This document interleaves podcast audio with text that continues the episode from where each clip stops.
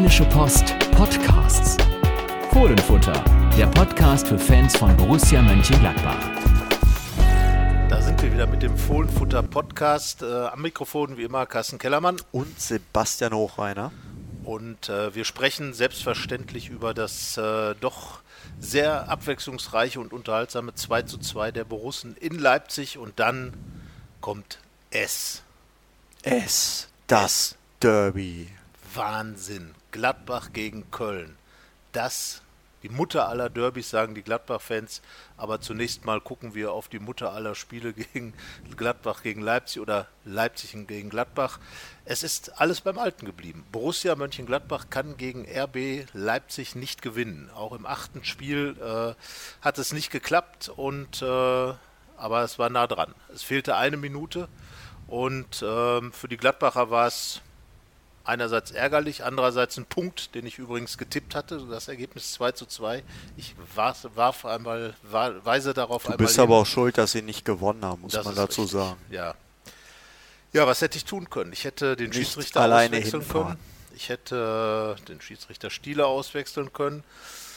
Jan Sommer Klebstoff an die Hände machen können bei der Flanke. Und äh, ja, ansonsten hätte man noch mehr Tore schießen können. Aber äh, insgesamt fand ich, war es einfach ein richtig klasse Fußballspiel. Schade, dass es wieder mal so überschattet wurde von dieser ganzen Schiedsrichterklamotte um die, den Platzverweis von Alassane Player, weil das Spiel hat so viel Fußball hergegeben, dass es eigentlich gereicht hätte, sich darüber zu unterhalten. Aber das geht dann ja immer so ein bisschen in der Betrachtung unter. Und man muss ja sagen, dass die Leipziger auch in der zweiten Halbzeit dann einfach sich auch irgendwo wenn sie zwar nicht die ganz großen Chancen zwischendurch hatten, aber mit dem Engagement dann auch den Punkt verdient hatten, nachdem Gladbach wirklich eine überragende erste Halbzeit gespielt hat. Ich hatte mich ja schon gefreut, dass ich das Ganze in Ruhe vom Fernseher gucken kann. Und so war es auch. Das war irgendwie so ein Spiel, wo man die Uhr danach stellen konnte, dass es richtig Bock machen wird. Und das hat's auch. Ich dachte halt, dass beide Mannschaften da was richtig Gutes auf den Platz bringen werden, aber dann war es in der ersten Halbzeit halt nur Gladbach. Aber das war irgendwie sehr beeindruckend tatsächlich, was da in der ersten Halbzeit passiert ist. So dieser Schachzug Dennis Zakaria hinten in die Dreierkette, darüber hatten wir ja auch in der Woche zuvor schon ein paar Mal drüber gesprochen, hat sich dann als eben solch gutes Mittel bewährt. Man hat ja gesehen, Leipzig hat oft versucht, Timo Werner zu schicken, aber es war halt sehr wirkungslos, weil Zakaria eigentlich immer da war. Und so hat der Borussia echt, ich glaube, unter Rose ganz klar die bisher beste Leistung gezeigt in dieser ersten Halbzeit. Was jetzt, glaube ich, gar nicht so sehr andere Leistungen schmälert, sondern einfach zeigt, was man da 45 Minuten lang nahezu perfekt gemacht hat. Ähm, und dann, ja, wir haben ja hier jetzt auch ein paar Mal drüber gesprochen und andere haben das auch schon mitbekommen. Wenn Kellermann alleine auf Auswärtsreisen ist, dann kann Borussia einfach nicht gewinnen. Und deswegen war mir ja in der Halbzeit klar, irgendwas muss passieren. Und dann passiert es halt auf relativ verrückte Art und Weise. Dieses erste Gegentor, das hat eigentlich gezeigt, heute werden sie wahrscheinlich nicht gewinnen. Also das war schon äh, ich, irgendwas zwischen Übermut und Megapech und ich weiß es nicht.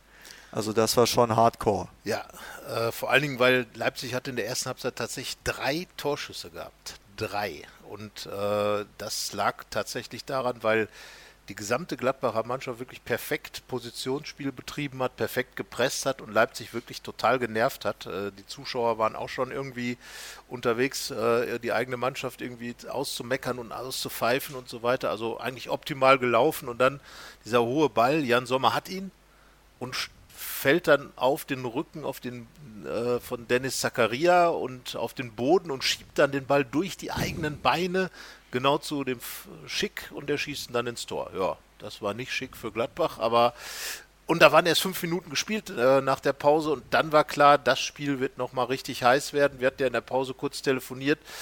Ich habe gesagt, wenn Gladbach so weiterspielt, wird Leipzig hier keine Schnitte kriegen, aber wenn man dann den Gegner, du hast es dann geschrieben, so zurückholt, dann kann man eigentlich nicht mehr erwarten, als dass der Druck immer größer wird.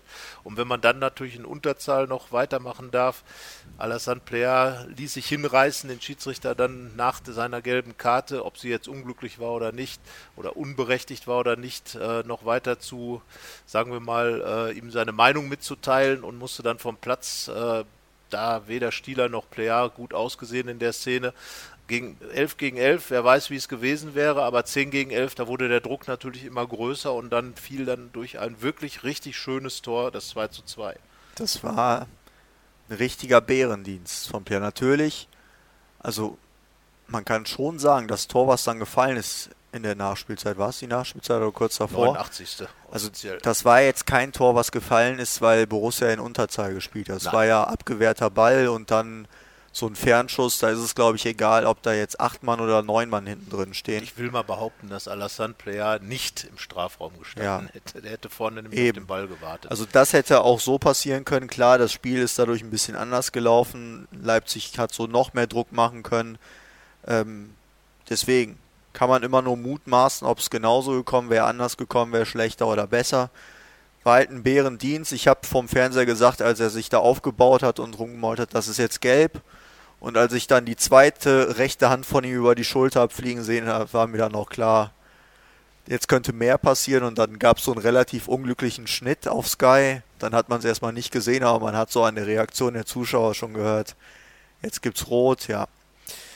Man weiß ja, dass es diese Regel jetzt gibt. Es gibt unterschiedliche Meinungen, ähm, aber sie gibt es halt, das wissen die Spieler auch. Ich glaube, drei Wochen, vier Wochen vorher wurden sie da instruiert. Deswegen sollte man sowas dann auch sein lassen. Ähm, ja, sonst hat Borussia es halt dann aufopferungsvoll danach gemacht, um jeden Preis, beziehungsweise mit aller Kraft dieses 2 zu 1 noch über die Runden zu bringen, hat nicht funktioniert. Das erste Mal, dass sie in der Bundesliga eine, eine 1-0 und dann später 2-0-Führung abgegeben haben in dieser Saison. Aber ich glaube, so insgesamt war das schon ein Spiel, aus dem man extrem viel Positives ziehen kann. Gerade weil man zwei Wochen vorher ja noch überlegt hat, könnte es jetzt wieder in der Rückrunde einen Abrutsch geben oder nicht. Genau, und das glaube ich darf man dann auch äh, trotz der dann 16 Torschüsse der Leipziger in der zweiten Halbzeit sagen, dass äh, gerade die kämpferische Einstellung der Gladbacher und, und die Art und Weise, wie sie dann auch verteidigt haben, Leipzig hat zwar viele Torschüsse gehabt, aber wenig wirklich ganz große äh, Chancen. Das Tor, was dann gefallen ist, wie gesagt, äh, das, äh, der Anschlusstreffer war halt ein Gladbacher Fehler. Das zweite war dann ein Schuss, den man so weit als Sonntagsschuss bezeichnet, mit dem den kann man auch nicht verteidigen. Das ist dann ebenso und äh, von daher glaube ich, ich einfach, man kann jetzt unterm Strich sagen, das ist ein wichtiger Punkt, den Gladbach da mitgenommen hat, auch ein, wirklich ganz recht großer Punkt im Vergleich, weil man eben bei RB Leipzig äh, wirklich eine Halbzeit gezeigt hat, dass man mit den Top-Mannschaften der Bundesliga auch Schlitten fahren kann, wenn es mal drauf ankommt und zum Zweiten, dass man aber auch dann standhalten kann, wenn die mit ihrem vollen Power da angerannt kommen. Also insgesamt äh, war Marco Rose natürlich auch zufrieden. Klar, der Eindruck ist 2-0 geführt, 2-2 gespielt, 89. Minute Minute der Ausgleich. Das sind dann so die, die Dinge, die natürlich das Ergebnis erstmal ein bisschen dünner scheinen lassen, als es am Ende ist. Aber ich glaube, mit diesen dann insgesamt vier Punkten, die Gladbach in den ersten drei Spielen geholt hat, ähm, Natürlich, es wären neun möglich gewesen, sieben wäre toll gewesen, aber ich finde, vier Punkte ist solide Basis, auf der man jetzt wirklich aufbauen kann äh, nach dieser Saisonphase. Es hätte auch weniger sein können, gerade nach der Niederlage auf Schalke, weil mit einem Punkt in Leipzig, muss man sagen, haben so viele nicht gerechnet. Also es gibt einfache Auftaktprogramme als auf Schalke gegen Mainz und in Leipzig. Deswegen würde ich sagen, vielleicht wäre der Punkt auf Schalke erwartbarer gewesen als jetzt der in Leipzig und der Sieg gegen Mainz wurde, glaube ich, dann auch von vielen vorausgesetzt. Und wenn man halt wie Borussia oben bleiben will, dann sollte man auch zu Hause gegen Mainz gewinnen. Ja. Ähm, deswegen würde ich sagen, einfach Pflicht erfüllt in den drei Spielen. Ich glaube, so vier Punkte ist da nicht schlecht. Ähm, und jetzt kommen halt die Spiele, wo man dann die Punkte holen muss, um dann am Ende auch da, dort zu stehen, wo man am Ende der Hinrunde stand. Aber Borussia ist jetzt punktemäßig im Gleichschritt wie in der Hinrunde. Jetzt wird es aber schwierig, das zu schaffen, weil jetzt kommen ja die Spiele, wo ordentlich gepunktet wurde vier Siege, vier Siege in Folge. Damit haben sie sich in der Bundesliga, die Borussen, äh, in der Hinrunde wirklich ganz oben qualifiziert und auch vor allem positioniert waren am Ende dieser Phase Erster und bevor dann das Spiel in Dortmund kam und äh, haben natürlich wirklich die Liga beeindruckt. Und äh, jetzt äh, kommt diese Phase eben wieder mit den beiden Spielen gegen die rheinischen Rivalen Köln-Düsseldorf. Dann kommt, geht's nach, äh, kommt Hoffenheim und dann äh, geht es gegen äh, den, nach Augsburg. Natürlich Spiele, die äh, gegen Mannschaften Hoffenheim-Köln waren in der Hinrunde, glaube ich, gerade nicht auf dem Höhepunkt ihres Schaffens, als Gladbach kam, haben sich inzwischen anders aufgestellt, insbesondere Köln gerade doch ein bisschen mehr beeindruckt. Hoffenheim auch gegen Leverkusen gerade noch gewonnen und äh, naja, die Augsburger traditionell schwieriger Gegner für Gladbach. Also das wird alles nicht ganz so einfach werden, aber man darf ja nicht vergessen, und darum ist dieser Punkt in Leipzig auch so wichtig, die Gladbacher haben sich ja auch weiterentwickelt. Und ich glaube, dass äh, dieser, dieser rose Gedanke dieses Spiel äh, in Leipzig auch widerspiegelt, weil äh, der Gedanke, wir wollen das Spiel gewinnen, beinhaltet ja auch gleichzeitig, dass man eben nicht mehr dieses Gegentor bekommen wollte und alles dafür getan hat, dass es dann noch fällt, ist natürlich unglücklich, aber äh, die Borussen sind auf jeden Fall nicht eingebrochen. Es gab ja auch schon Zeiten, wo dann in solchen Situationen der Gegner dann einfach noch, noch 3-2 gewonnen hat oder sowas. Also von daher glaube ich, ist einfach äh, die Botschaft des Spiels, dass man sowohl fußballerisch als auch kämpferisch gewappnet ist für die anstehenden Aufgaben, für das Derby und dann die, die späteren Wochen. Und wenn man jetzt ordentlich ordentlich punktet, dann geht man gegen Borussia Dortmund wieder in ein nächstes Topspiel rein, wo man wirklich ganz oben dabei ist. Dafür braucht man halt nur wieder mehr Effizienz, Abgezocktheit, weil wir erinnern uns ja an diese vier Spiele gegen Köln, das war halt so, ja, erste Halbzeit war echt gut, zweite Halbzeit war dann nicht mehr gut, da hätte auch Köln beinahe noch den Ausgleich gemacht. Danach Düsseldorf, da hätte das Spiel ja frühzeitig für Düsseldorf entschieden sein können.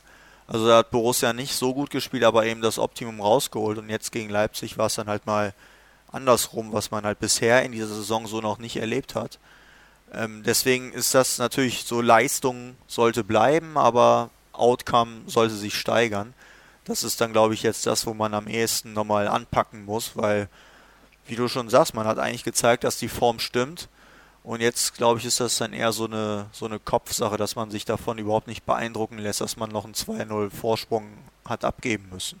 Genau, aber ich glaube, dass die Gladbacher auch da, wir haben ja eben über diese, diese sehr gute Phase in der Hinrunde gesprochen, in diese Phase fiel auch das 0 zu 4 gegen Wolfsberg in der Europa League und da sind die Gladbacher dann auch zurückgekommen. Ähm, nach, zwischen den beiden rheinischen Spielen gegen, gegen Köln und Düsseldorf. Und ich glaube, dass diese, dieses gesamte äh, moralische Ding, was, was Rose da aufgebaut hat, inzwischen mit der Mannschaft und was die Mannschaft auch lebt, dass das äh, der Faktor sein wird, äh, der Borussia jetzt auch wirklich da oben halten wird.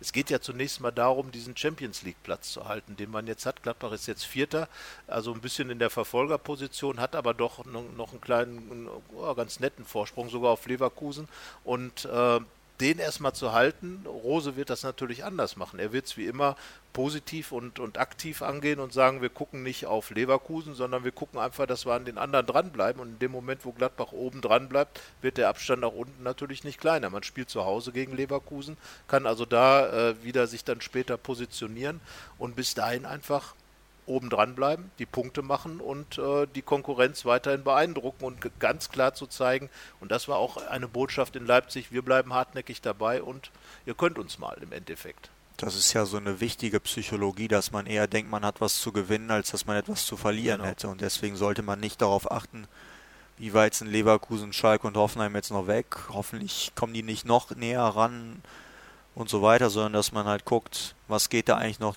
zu 1, 2 und 3. Natürlich ist es, kann es nicht Borussias Anspruch sein, wir müssen jetzt einen dieser drei Mannschaften vor uns noch überholen, aber wenn das Ziel so nah ist, dann kann man ja so lange wie möglich daran bleiben. Sonst es wird halt, natürlich wird es ein schwieriges Unterfangen und ich sag mal so, die Wahrscheinlichkeit, dass sie die ersten drei Positionen noch erreichen, ist eher geringer, weil man muss halt sagen, das sind schon drei echt starke Mannschaften. Dortmund und Bayern zeigen ja gerade auch, dass sie sich gefangen haben. Dortmund, Dortmund jetzt mit 15 verstärkt. Toren in drei Spielen, also und man muss ja auch sagen, alle Mannschaften, die da oben mitspielen, haben sich in der Winterpause nochmal verstärkt, außer Borussia. Ähm, wo man dann halt auch sieht, finanzielle Möglichkeiten sind woanders nochmal ein bisschen bessere da. Die Frage ist dann halt, werden diese Neuzugänge nochmal was bringen oder eben nicht? Auf Schalke hat es was gebracht, das hat Borussia ja selbst schon feststellen müssen. Gregoritsch, ja. Und bei anderen äh, wird es man jetzt auch sehen. Auch Leipzig haben ja mit Danny Olmo jemanden gebracht, der am Ende nochmal richtig Schwung in die Partie gebracht hat. Und äh, Hoffenheim ähnlich hat nochmal nachgelegt. Leverkusen auch. Die haben, glaube ich, fast so viel Geld wie Leipzig. Nee, noch mehr als Leipzig, Le klar. Ja. Und äh, ja. ja. Und Dortmund. Dortmund, klar Dortmund, mit Haaland. Wahnsinn. Das ist, das ist dann einfach, sage ich mal, das Säbelrasseln der Großen. Aber ähm, Borussia, klar, wenn es die ganz große Möglichkeit gegeben hätte, jetzt hier schon einen Wahnsinnstransfer auch mit Blick auf die neue Saison schon zu machen, wäre vielleicht auch was gegangen. Aber Eberl, Max Eberl, der Sportdirektor, hat ja mehrfach äh, bei diversen Fernsehauftritten und, und Podiumsdiskussionen nochmal darauf hingewiesen, äh, dass Borussia nur ausgeben kann, was, ähm, was eben in der Kasse ist. Das hat uns Stefan Schippers, der Geschäftsführer, im Interview auch gesagt. Das alte Helmut Grashoff-Prinzip. Er hat ein schönes Zitat rausgesucht äh, aus, aus aus dessen launischer Diva aus dem Buch, was Grashoff über Gladbach geschrieben hat, wo es wirklich darum ging, äh, äh, auch im Erfolg gerade auf dem Boden zu bleiben. Damit sind die Gladbacher gut gefahren und ich glaube, dass einfach andererseits auch das Vertrauen in diesen Kader da ist, dass man sich sagt, mein Gott, wir haben in der Hinrunde sind wir achtmal Tabellenführer gewesen äh, mit dieser Mannschaft. Wir haben äh, allen anderen gezeigt, was wir drauf haben. Wir haben Bayern besiegt immerhin. Wir haben in Leverkusen gewonnen und ähm, warum nicht?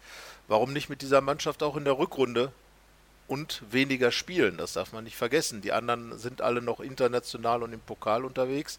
Die Gladbacher sind nur noch in der Bundesliga dabei und äh, Marco Rose hat immer noch einen Kader, das hat sich auch in den ersten drei Spielen gezeigt, wo er auf Verletzungen reagieren kann, äh, wo er aber auch Akzente setzen kann, äh, indem er einfach rotiert.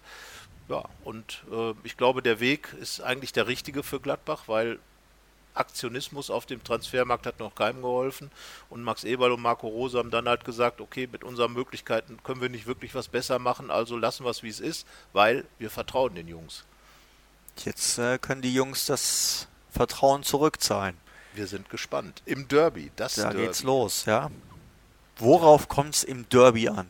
Ja, du musst es ja wissen. Es ist ja dein, genau dein 850. Ja. Köln-Gladbach-Derby, so das du jetzt erlebst. Also, eigentlich müsstest du es ja noch genauer wissen. Du wohnst ja oder du stammst ja aus Dortmund, genau zwischen beiden Städten, auf der Hälfte, auf der Schnittlinie zwischen Gladbach und Köln. Aber ja, worauf kommt es an? Im Heimderby wird es darauf ankommen, wie immer, einfach klar zu machen, wer der Herr im Hause ist. Gladbach hat bisher in den rheinischen Duellen eine 100%-Bilanz hat alle gewonnen. In dieser Saison. In ja. dieser Saison selbstverständlich. Da, sonst wäre es wirklich sehr interessant, noch nie gegen Leverkusen verloren zu haben, noch nie gegen Düsseldorf und noch nie gegen Köln und immer gewonnen zu haben. Das wäre schon mal was, aber es ist natürlich nicht so. Aber ähm, das muss man sagen, Köln zuletzt ein bisschen beeindruckend mit Markus Gistol, dem neuen Trainer. Aber ich glaube auch nicht, dass die Gladbacher sich davor jetzt wirklich ins Hemd machen müssen, sondern sie wissen genau, was sie können. Und wenn sie das genau auf den Platz bringen, so wie es auch gegen Mainz letzten Endes nach dem Rückstand war, äh, wo sie dann einfach ihr Ding gemacht haben, mit einer gewissen Beharrlichkeit, fast schon so ein bisschen im alten Stil auch die Ruhe bewahrt haben, dann muss ich sagen, glaube ich schon, dass das Spiel auch gewonnen werden kann. Wichtig ist einfach das, was die Kölner im Moment richtig wohl reinwerfen, diese Körperlichkeit dagegen zu halten und sich da gar nicht beeindrucken zu lassen. Und das ist ja genau das, was Marco Rose dann auch der Mannschaft gegeben hat. Ja, nochmal zu meiner Herkunft Dormagen, ja, da bin ich ja dann eher Kölner, weil ich Kölsch-Trinker bin. Ich mag Alt halt gar nicht. Kann man verstehen.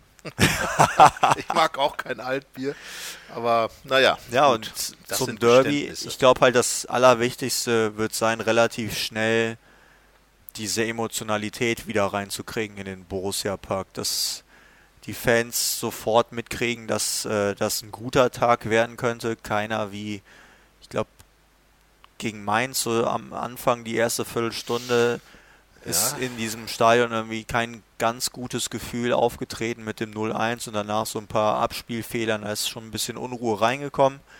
Ich da glaub, fällt mir was ein, wo du das 0-1 sagst. Gladbach hat im Moment so einen Hang, Sonntagsschüsse zu kassieren, oder?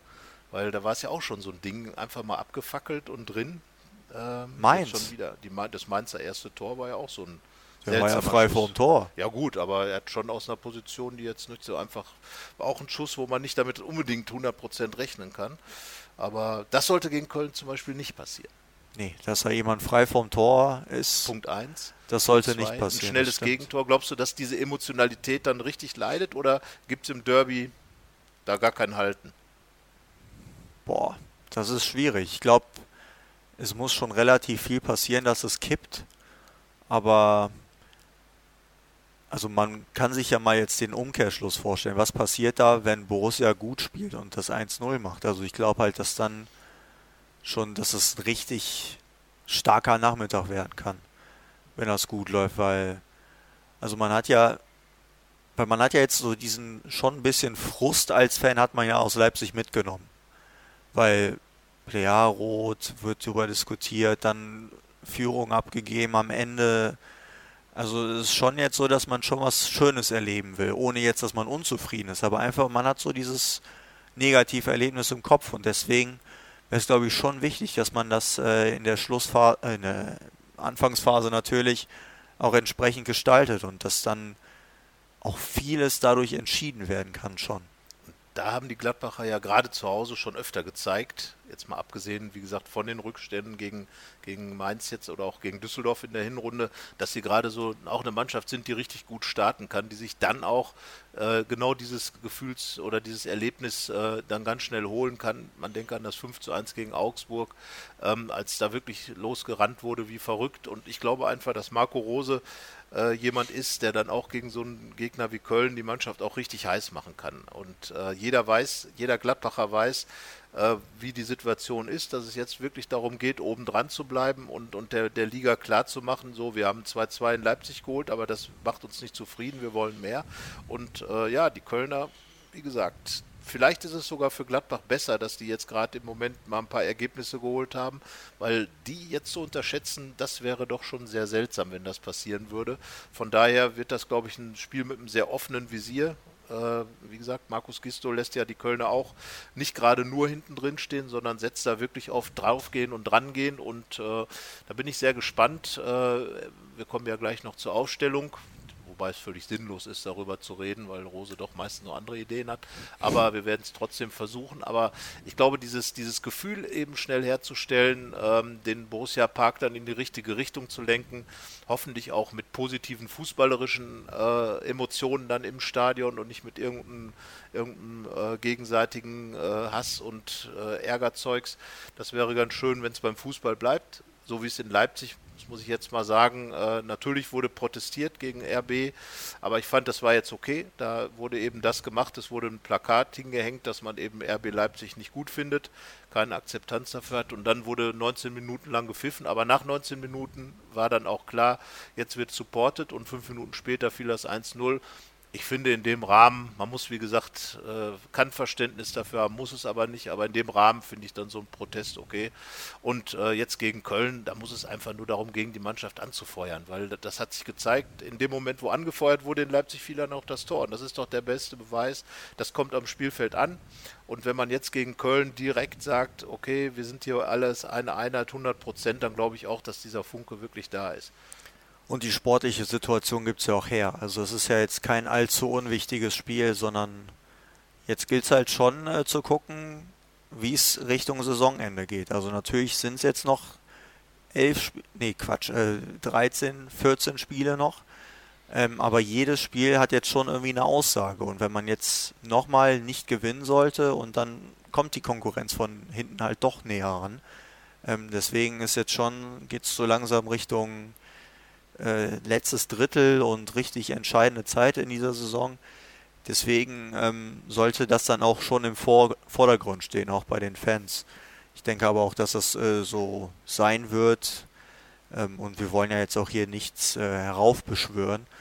Ähm, wir reden über das Sportliche und das ist halt Borussia jetzt auch eine tolle Serie schon wieder in der Bundesliga zu Hause. Es wäre, meine ich, der neunte in Folge. Und äh, ja, ich glaube, ähm, es kann ja auch so ein bisschen Anreiz sein, da vielleicht diesmal den Rekord zu schaffen, nachdem es in der letzten Saison in Anführungsstrichen nur dazu gereicht hat, den mit zwölf Siegen einzustellen. Ja, der 13. ging dann in die Hose gegen Hertha BSC, äh, also die, der 3, das gut 13. ein Jahr ist es her. Es ist gut ein Jahr her. Und äh, natürlich äh, will niemand in Gladbach, dass sich so eine Geschichte wiederholt. Man äh, kam doch relativ überraschend, weil man wahrscheinlich war man sich einfach zu sicher, dieses Ding, zumal man zuvor 2 zu 0 auf Schalke gewonnen hatte, drei Siege zum Auftakt der Rückrunde, da war man doch relativ äh, von sich überzeugt offenbar zu überzeugt von sich, dass man so ein bisschen den Fokus verloren hat. Auch das wird jetzt eine Rolle spielen, dass diese Erinnerung äh, mit Sicherheit auch noch da ist und, und äh, ein riesiges Aufru Ausrufezeichen irgendwo in allen Gladbacher Köpfen dann drin ist, was das angeht. Also ich glaube, dass die, ähm, ja, dass einfach diese, diese Heimstärke fortgesetzt werden kann. Wichtig ja auch, weil auswärts muss man ja sagen, Punkt in Leipzig ist schön, aber es war letzten Endes wieder kein Sieg. Und da wartet man doch jetzt schon etwas länger drauf, seit dem Sieg in Leverkusen. Und äh, ja, wie gesagt, auswärts äh, dünn gepunktet heißt immer wieder zu Hause Siegpflicht und ja, gegen einen Aufsteiger muss man dann auch als Gladbach. Also von daher gibt es einfach viele Faktoren, die sagen, Gladbach äh, kann, soll und muss zu Hause das Ding ziehen, wie Lars Stindl so, zu, so schön zu sagen pflegt. Und ähm, die Frage ist, was darf Lars Stindl dazu beitragen? Das ist die große Frage. Wir hatten ja auch vor Leipzig, oder ich gefragt, Wucht von Embolo oder mehr so Struktur von Stindl die war's? Antwort war dann natürlich nichts von beidem. So. Ähm, und ja, jetzt wird es natürlich auch. Also es ist auf jeden Fall eine Offensivposition zu besetzen aufgrund der Sperre von Alassane Player. Spannend, aber normalerweise sollte Embolo einen Platz bekommen. Ich glaube, dass beide in die Mannschaft kommen werden, wenn ich ehrlich sein soll, weil äh, Lars Stindl als Playmaker und Embolo jetzt ja, da Player nicht da ist, äh, weit, weiter vorne im Sturm. Also können die beiden auch zusammenspielen und ich glaube, das wäre sogar eine gute Mischung gegen Köln. Einfach diesen fußballerischen Aspekt. Das hat ja Jonas Hofmann in Leipzig dann übernommen, mit dem wir nicht gerechnet hatten. Hat das auch sehr gut gemacht, hat sein Tor geschossen, wäre auch eine Option hinter den Spitzen. Aber ähm, ja, entscheidend ist, glaube ich, dass einer wie Embolo vorne drin diese Wucht auch haben kann, die Kölner dann anzulaufen und äh, die Kölner dann auch zu beeindrucken. Und ich finde auch, dass er so vom Typ her ist eigentlich genau der Spieler, den man im Derby braucht. Der ist, der hat sowas vom, vom Chaka, der ist so emotional, der hat Bock auf sowas, der geht, der hängt sich rein, der wirft sich rein und äh, das sind so die Spieler, die man in Derbys halt auch sehen will. Das, das, so muss man da spielen und da ist Brell Embolo genau der Mann. Also das würde mich sehr wundern, wenn Marco Rose auf ihn verzichten würde. Ähm, und, ähm, aber fangen wir doch hinten an. Wer könnte denn im Tor stehen? Der Jan Sommer. Ja, er wird im der Tor Jan stehen. Sommer. Der hat gesagt, er würde es wieder so machen, ne? wie in Leipzig. Ja, er würde immer bei diesen äh, Bällen, die auf den rund auf den Elfmeterpunkt kommen, rausgehen. Finde ich auch richtig. Also ich meine, das war wirklich eine sehr unglückliche... Vielleicht ja, aber wenn ich sehe, mein Mitspieler steht da und der kommt halt dann auch nicht mehr weg kann ich rauskommen, aber ich kann den Ball ja auch fausten. Das wäre Das habe ich in dem Moment gewesen. nicht verstanden. Ich glaube, dass er einfach ähm, diese, er, er, hat den Ball ja ganz, ganz sicher gehabt und dann kam eben diese, diese etwas komische Absturz, Abrollsituation, wie auch immer man das nennen will. Hätte er den Ball gefaustet, aber ich äh, versuche gerade mir zu überlegen, wie oft ich Jan Sommer schon ab Fausten sehen. Ich glaube, er ist wirklich einer, der, der versucht, jeden Ball festzumachen, um dann gleich wieder das Spiel aufzubauen. Und ähm, ich bleibe auch dabei, es war im Endeffekt so die, die richtige Aktion in der Situation. Sowas wie da passiert ist, passiert halt einmal, glaube ich, in einer Saison oder wenn überhaupt. Und deswegen, also wichtig ist einfach, dass er weiterhin zu diesen Bällen geht. Natürlich kann er sie auch mal wegfausten, aber im Endeffekt rausgehen als Torwart Präsenz zeigen, das, das macht er sehr gut äh, im Strafraum und äh, das ist, glaube ich, auch was, was er in den letzten zwei Jahren nochmal dazugenommen hat zu seinem Torwartspiel, so dieses, dieses wirklich den gesamten Strafraum im Blick haben. Und äh, von daher, das ist einfach was, wo ich sage, nicht beeindrucken lassen von so einer blöden Situation, sondern einfach dranbleiben und, naja, einen Grund, ihn aus dem Tor zu nehmen, wüsste ich. Da müssten schon ganz, ganz, ganz andere Dinge passieren. Nee, aber bei der Situation, man kann ja froh sein, dass es Jan Sommer war und nicht irgendein anderer Torhüter, der ein bisschen mehr Verrücktheit in sich hat, weil dann könnte man ja fragen, wie es jetzt wohl Dennis Zakaria gehen würde. Aber so hat er das ja zumindest äh, in der Hinsicht gut gelöst, dass er ja seinen Mitspieler nicht mit Knie voran oder was weiß ich was äh, zu Boden gestreckt hat. Deswegen alles gut, Fehler passieren. Bei Jan Sommer ist es nur leider irgendwie so, wenn er einen Fehler macht, dann ist es ziemlich ja. haarsträubend oder sehr wichtig, so Aber wie halt gegen Basaksche hier. Ja. Aber klar, kein Torhüter wird, glaube ich, durch eine ganze Saison gehen, ohne einen Fehler zu machen. Ähm, und ich glaube, gerade ja. die Top-Torhüter, wenn man mal an Oliver Kahn denkt, äh, äh WM-Finale, an, an, Manuel Neuer, der in Gladbach schon mal ein paar Patzer drauf hatte, wo man sich gedacht hat, kann eigentlich gar nicht sein. Gerade die richtigen Top-Torhüter, die haben dann immer wirklich die Megaklöpse drin, weil die wahrscheinlich so den Standard-Gegentore einfach gar nicht bekommen. Und dann fällt es halt noch mehr auf, äh, weil man es ihnen auch gar nicht zutraut, dass da irgendwie so etwas passiert, weil die halt eigentlich immer alles richtig machen. Vielleicht liegt es daran, ich weiß es nicht. Auf jeden Fall, ja, also Marco Rose hat es auch gesagt, der Jan Sommer hat uns schon so viele Punkte festgehalten, äh, da gibt es überhaupt gar kein Vertun. Ich habe das eine Sekunde später schon vergessen und er hat am Ende dann ja auch noch ein, zwei Bälle rausgeholt, die vielleicht sonst reingegangen wären. Also, ja, ich glaube, über Jan Sommers Qualitäten zu diskutieren ist müßig und. Nein. Und, äh, das machen wir ja auch nicht. Und, nee, nee, und er hat halt diese beiden unglücklichen Szenen in dieser Saison gehabt. Basakschir war natürlich noch viel extrem ärgerlicher, weil dadurch das Aus in der Europa League besiegelt war. Äh, durch diesen seltsamen Fernschuss. Und naja, jetzt gegen Köln wird es auch für ihn drauf ankommen, äh, einfach wieder 100% zu geben. Man würde ihm wünschen, dass möglichst früh mal irgendwann so ein Ball in den Strafraum kommt. Aber ich glaube, wenn man die Kölner Freunde und ihr Spiel so vor Augen hat, wird er nicht lange drauf warten müssen. Nee. die kommen noch von viel weiter hin. Ja, wollte ich gerade sagen. Also da wird der lange Befreiungsschlag, der eigentlich als Pass in den Strafraum gemeint ist, glaube ich, des Öfteren vorkommen. Da kann er sich Sicherheit holen, die Bälle runterschnappen und schauen wir mal.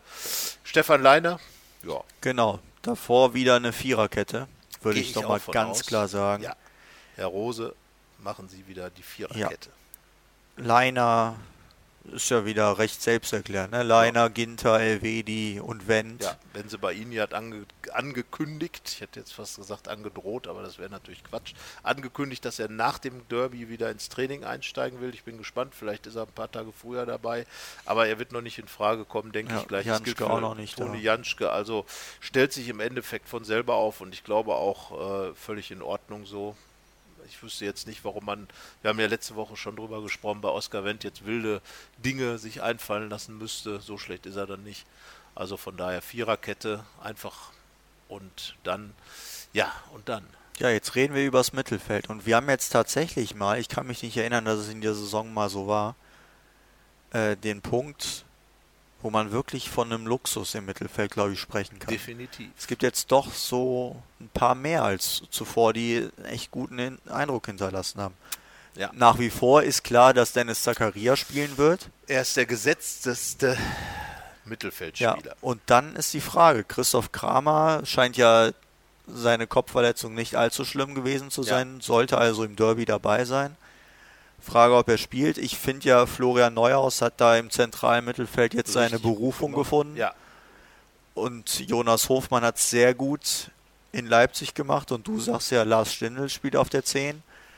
Ähm, also da hat man jetzt schon, und natürlich will ich jetzt auch nicht Tobias Strobel vergessen, der das ja auch ordentlich gemacht hat. Ordentlich gemacht ist. Laszlo Benesch dürfte wieder dabei sein. Ja, also war kurzfristig verletzt in Leipzig, hatte muskuläre Beschwerden und war deswegen nicht im Kader. Ja, wunderbare Situation für Rose. Also könnte man sagen, er spielt da mit möglichst vielen Mittelfeldspielern. Das wären dann vier in der Raute, das glaube ich aber nicht. Wobei, äh, wo ist der Unterschied, wenn er jetzt 4-3-3 spielt und Lars Stindl spielt vorne? Ja. Ich bin gespannt. Also ich würde sogar dieses 4-3-3 gar nicht so absurd halten. Also mit einem Sechser und zwei Achtern, um einfach vorne diese Pressing-Situation zu erzeugen. Dann hast du ja Embolo wieder draußen. Nö, der spielt in, vorne im Zentrum des Dreiersturms. Ach so, ein Stindl auf der 8? Zum Beispiel. Ah, okay. Also, ähm, man könnte sich natürlich auch die Doppel-8 der vergangenen Saison vorstellen, weil beide in Leipzig richtig gut waren. Das wäre dann ein Modell ohne Lars Stindl, nämlich mit Hofmann und Neuhaus und dahinter Zakaria. Auch eine interessante Variante. Da ist tatsächlich nicht so leicht. Nein. Und Heute. wir können, glaube ich, auf jeden Fall eins sagen, egal worauf wir uns festlegen. es Ende, wird anders kommen. Es wird anders kommen weil Marco Rose, selbst dieses System in Leipzig, äh, äh, Jonas Hofmann sprach von einem 5-2-2-1-System. Ja, ich glaube, man sollte es dann auch irgendwann nicht mehr zerreden. Nein, also, ist, aber ich fand es mal ganz interessant.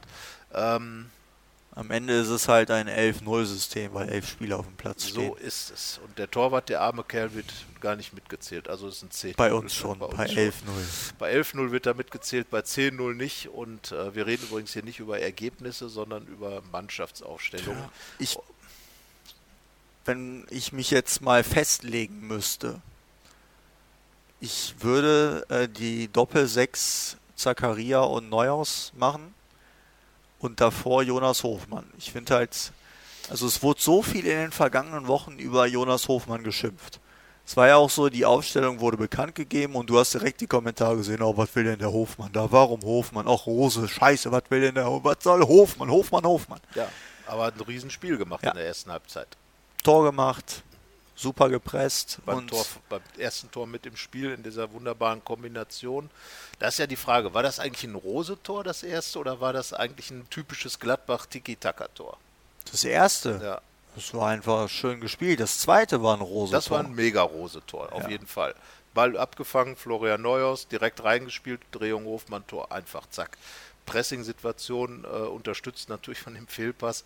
Aber äh, das erste Tor war ja so äh, eigentlich schön von hinten rausgespielt und dann im richtigen Moment das Tempo angezogen durch, die, durch das Solo von Tyram, äh, den Ball richtig reingegeben und dann aber nochmal im Strafraum hin und her gespielt mit drei Stationen, tak, tak, tak, bis es dann zum Abschluss kam. Also das war so wirklich alte Gladbacher Schule, würde ich mal sagen. Tiki-Taka Gladbach. Ja, das waren zwei astreine Tore. Also yes. so will man es sehen. Ne? Und das wäre in den Konstellationen, also das, was du gerade gesagt hast, finde ich auch eine äh, A, logische und B, sympathische Variante, weil sich tatsächlich Jonas Hofmann, glaube ich, den, den Startelf-Einsatz verdient verdient hätte.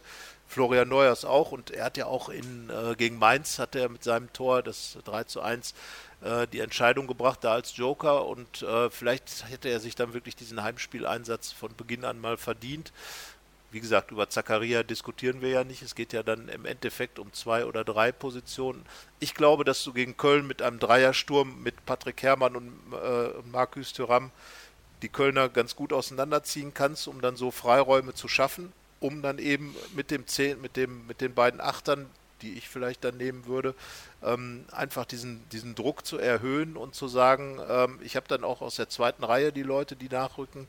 Also könnte man dann mit diesem, dieser Fünfer-Konstellation insgesamt, äh, die sich ja in der vergangenen Saison vor allem bewährt hat, vielleicht dann die Akzente setzen und Marco Rose wechselt ja die Systeme und äh, wie er will, also drei Spiele, drei Systeme ich bin gespannt. Also ich fände es ganz attraktiv. Äh, ist quasi mein Lieblingssystem, 4-3-3 offensiv. Aber natürlich die Doppel-6 ist auch keine Variante, die jetzt völlig schändlich ist, weil Florian Neuhaus natürlich als Umschaltspieler äh, hervorragend funktioniert. Wäre im Prinzip ja nichts anderes, weil er dann halt nur ein paar Meter weiter vorne steht bei dem offensiven 4-3-3. Sonntag um 14.30 Uhr werden wir es ja wissen. Eine, Stu eine Stunde vorm Spiel. Dann werden wir es wissen. Dann kommt die Ausstellung gewöhnlich raus. Nicht gewöhnlich, sondern das hat sich richtig so festgelegt. Und äh, ja, wir sind gespannt. Also wir sagen, es wird ein 4-3-3. Sturm, bist du auch dabei? Ja. Und dann ist die einzige Frage, welche Position. Ich bleibe jetzt auch mal bei Hofmann, dann lassen wir den Stindel auch draußen. Und dann stellt sich nur noch die Frage, wo steht Neuhaus? Auf der 6 oder auf, ich würde ihn der 8? auf die 6 packen. Er macht das wirklich gut von hinten raus. Und es ist natürlich eine Position, also er hat es in der vergangenen Saison von der 8 zusammen mit Jonas Hofmann auch in der ersten, in der Hinrunde überragend gemacht, weil er da einfach immer wieder diese, diese Läufe in die, in die Tiefe, in den, in den Strafraum, hat viele, einige Elfmeter rausgeholt, hat neun Tore vorbereitet und jetzt dieses äh, von weiter hinten raus ist aber auch eine tolle Position für ihn, weil er natürlich mit seinem Spiel, äh, das ja auch sehr laufstark ist, äh, doch eine Menge da bewegen kann, hat eine gute Passsituation. Also beide Positionen für ihn optimal und es gibt ja immer mit dem Ball und gegen den Ball und Umschalt und äh, wie nennt man die Sechser dann? Aufkippende Achter oder abkippende Achter, wer weiß, wie man es nennt. Marco Rose wird es wissen und zweimal wird geheim trainiert und in diesen beiden Geheimtrainingseinheiten wird sich entscheiden.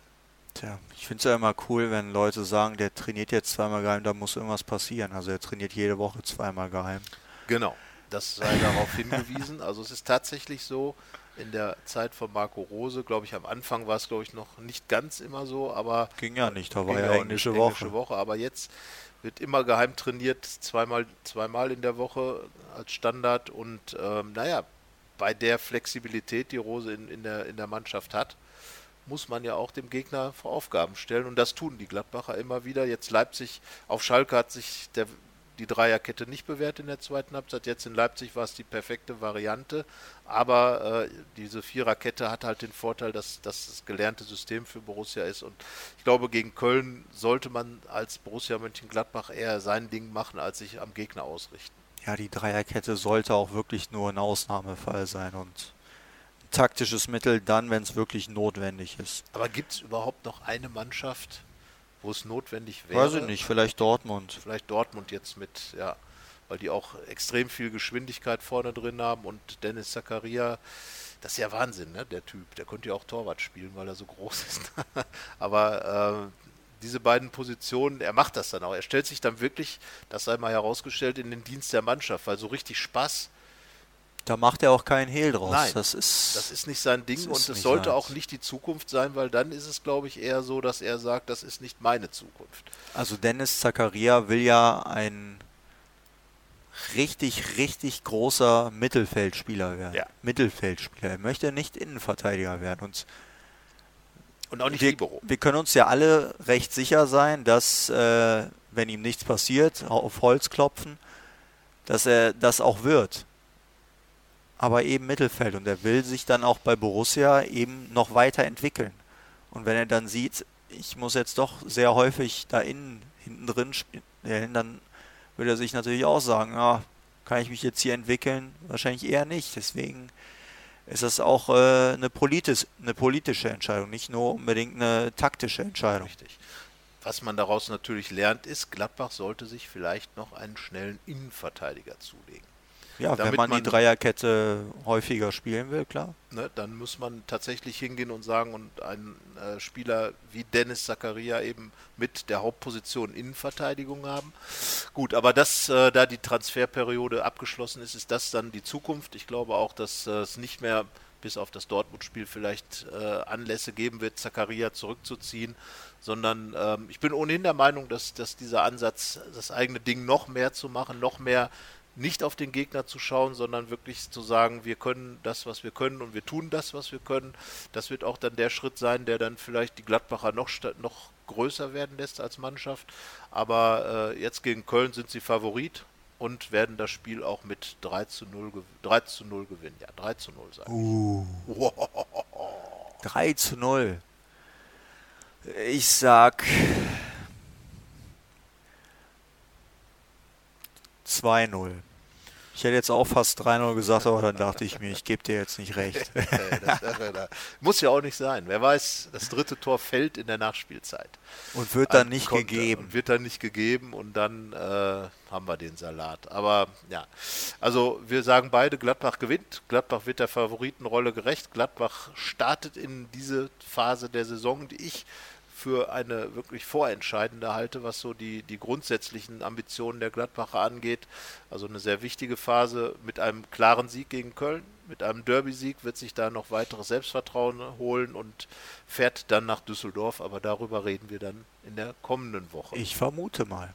Könnte so sein, weil auch da wird es einen Podcast geben. Ihr sagt uns, wenn ihr wollt, äh, wie ihr aufstellen würdet, was ihr vom Derby erwartet und äh, was auch sonst auf dem Herzen liegt. Ähm, und wir harren der Dinge, die da kommen und werden mit einem sportverbundenen Vergnügen, hoffe ich, rein sportverbundenen Vergnügen dieses Derby betrachten. Und wir wünschen natürlich allen auch ein schönes Derby. In diesem Sinne, wenn es ein Spiel wird wie in Leipzig, dann ähm, macht das richtig Spaß, das ja. muss man sagen. Also, bis nächste Spaß. Woche. Tschö. Tschüss. Mehr bei uns im Netz www.rp-online.de